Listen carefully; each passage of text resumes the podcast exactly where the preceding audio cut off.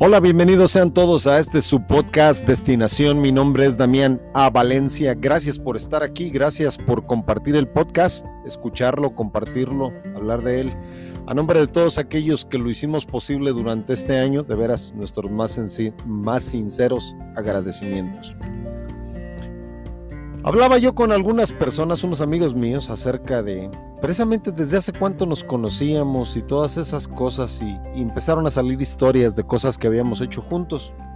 Entre algunas de las cosas de las que habíamos hablado es de cómo las cosas han cambiado, ¿no? Yo creo que es un tema que no se puede dejar de lado. Creo que a cada rato estamos pensando qué nueva, qué, ya, qué innovación va a aparecer en el horizonte y va a, a desbandar o va a desplazar alguna de las cosas que teníamos como valiosas en el pasado. Una de esas cosas valiosas que teníamos en el pasado, estábamos pensando, era de cómo la gente había cambiado en su forma de interactuar con otras personas. Así que poniéndonos a hablar acerca de esto, em, hablábamos de, de, la diferencia que antes eh, se percibía en la forma en la que tratábamos con las personas y nos referíamos a cómo en el pasado, y nos referimos en muchos aspectos eh, a cuestiones muy del pasado, incluso cuestiones literarias que habíamos leído, de personas que habían hecho algo que, se, que ya no se utiliza, o por lo menos la palabra con la que se define ya no se escucha tanto, y me refiero a los pactos. Decíamos que en este, en este mundo moderno, o así quisiéramos a veces verlo, o pareciera que nos obliga a verlo de esa manera, que ya estas prácticas han quedado obsoletas, que las nuevas tecnologías, posiblemente el cambio social que ha habido y la desconfianza que impera, nos ha llevado a ya no tener tantos pactos, a ya no ser personas de palabra, a que todo lo que queremos quede, que quede Ah, bien cimentado, lo tenemos que cimentar con, con tinta y papel, con un contrato, es más, con un contrato notarizado si es necesario. Y hablamos de cosas que, que, anteriormente no existían, ¿no? De los, por ejemplo, de los contratos prenupciales, de cuando una, una pareja se casa y antes de casarse eh, deciden hacer un, un, tener un contrato prenupcial en el cual en caso de divorciarse, en caso de que esto no funcione, así es como vamos a separar las cosas, así es como, como las cosas van a quedar, así es como las propiedades van a quedar y así es como cada quien se va a quedar con algo.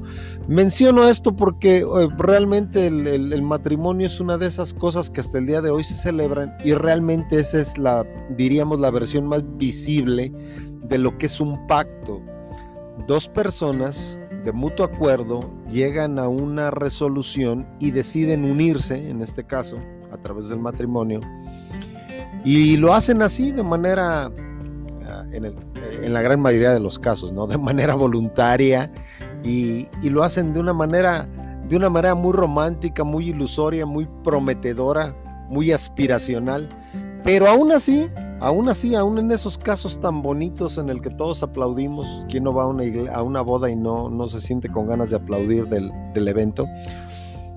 Existen esas cosas, existen los contratos prematrimoniales, casi nunca los mencionan. Cuando existen tales, no, existen, no, no se dan cuenta la gente o los invitados, ¿no? Es lo que creo que no es de muy buen gusto llegar a una boda donde los novios, como medida de precaución, llegaron a hacer un contrato Ah, preexistente para determinar en caso de que esto no funcione, así es como vamos a resolver este conflicto.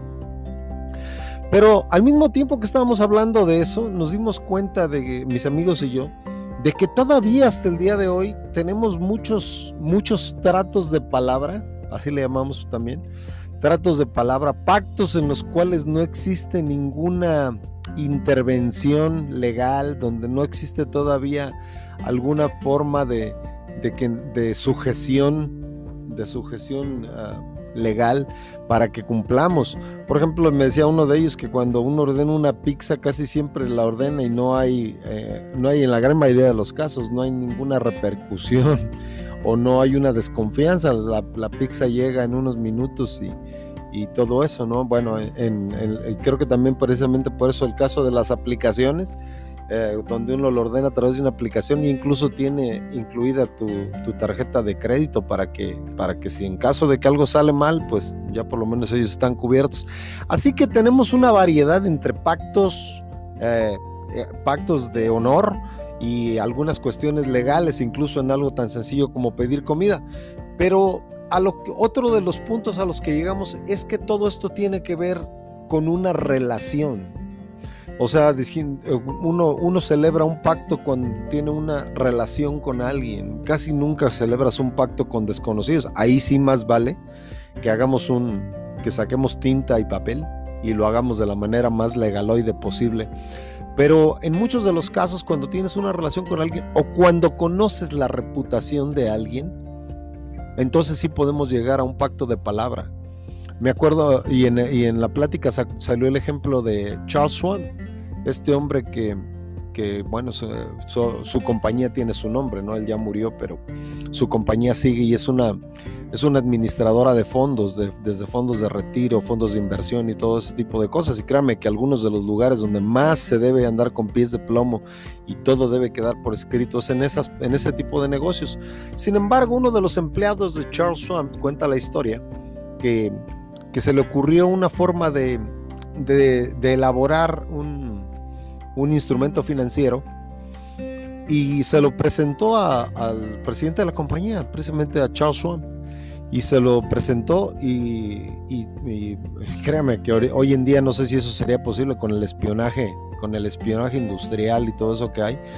Pero este hombre se lo presentó y, le, y cuando le, se lo presentó, a Charles Schwab le dijo algo, si tu, si tu idea vale la pena, yo te voy a recompensar de, de acuerdo a tu idea. Y este hombre le dio sin más trámite, de palabra, le explicó lo que quería hacer y lo que le parecía que era un, un buen movimiento financiero. Charles Schwab lo puso en práctica, le dio muchísimo dinero a la compañía y él le remuneró de manera extraordinaria el esfuerzo de, uno, de, este, de, su empleado. Yo creo que eso es un ejemplo de alguien que hace un trato con alguien que no conoce bien, o sea, claro que sabía quién era el presidente de su, la compañía en la que trabajaba, pero simplemente no tenía una relación personal con él. Sin embargo, le dio, le dio la idea y este hombre respondió también. Al final llegamos a una conclusión, y yo creo que es una conclusión esperanzadora. Esos tratos esos pactos que no tienen nada que ver con contratos escritos en papel, se deben y se pueden llevar a cabo cuando existe, ya dije, una relación o una reputación que precede a la relación. Si se pueden hacer esos tratos así, eh, yo creo que van a salir muy bien. Yo tampoco aconsejaría que, digamos, pongamos la compra de una, de una vivienda o algo así, ¿no? algo de un precio bastante grande solamente a la palabra. Aunque ha habido casos así, pero repito, ahí se está poniendo en juego la reputación ya conocida de las personas.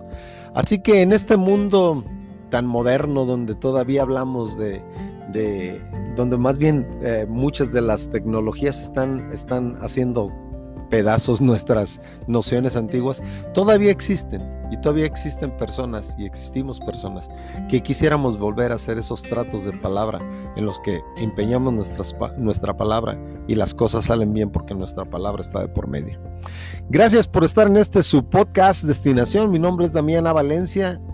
Ah, les invito a que sigan escuchando. Acuérdense, todos en la vida tenemos una destinación, pero muy pocos tomamos el tiempo para llegar a ella.